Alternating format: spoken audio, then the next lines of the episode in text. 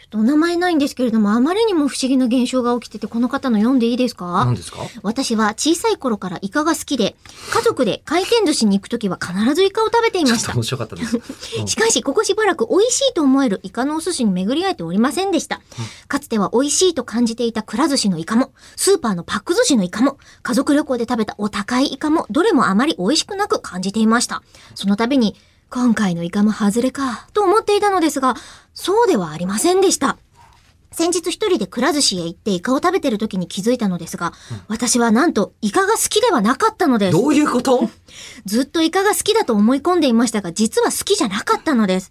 好きでもないイカをわざわざ食べては美味しくないなぁと感じていたのです。衝撃でした。えー自分が何を好きなのか自分で分かっていなかったのです。単にイカに飽きたという話ではなく、明確にイカを食べたいと意識して、イカを食べて美味しくないと感じていたのです。自分の思考を勘違いするなんてことがあるのですね。人間って不思議だなぁ。いや、私が不思議な人間なだけかもしれませんが。もう意味わかんなくて。え、これ、あの、ラジオネームなんだろうな、ちょっとね、ないんですあよ。の。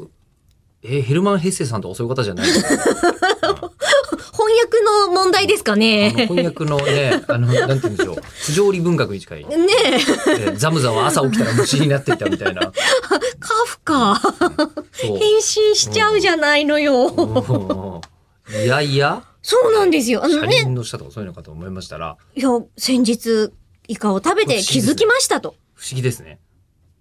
ねえ、私はなんとイカが好きではなかったのです。好きではなかった。知ったことかなんですけど、私はイカすごい好きなんです。うん叙述トリックかな。あ、好きなんですか。はい。うん。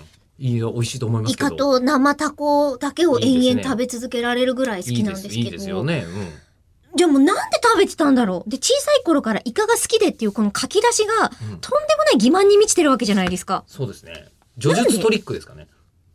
なんだろうなんだろうよくあの、カッパ、か、えっ、と、カッパ巻き。かっぱ巻き。カッパ巻きすごい好きだと思って食べてたけど、冷静に大人になってから食べたら、あれ別に好きじゃないって気づくみたいな。じゃあなんでかっていうと、やたらと子供の時にカッパ巻きを食べさせられてて、うんほら美味しいでしょっていう親の呪いと、呪文うんうんうんがかかってたみたいな、そういうのだったらわかるんですよ。そうじゃなくて自分で思ってたんですもんねで。すよね。イカですもん。まず好きになったところの問題ですよね。そうなんです。うん小さい頃から。やったらくら寿司行くよね、この方ね。そうなんです。ね。まあ、くら寿司美味しいですよね。くら寿司も美味しいでしょうけれども。はま寿司も美味しいですけれども。うんうん私、そういえば全然言う言ってないことに気づきましたねく。ら寿司いくら寿司。や、それはだってもう、ほら、地元が地元だからじゃない違うです違う違うか。違う違う。もう普通の時間帯に生活して、食事してないから、あ、くら寿司が開いてない空いてないんです、ほとんどの場 合。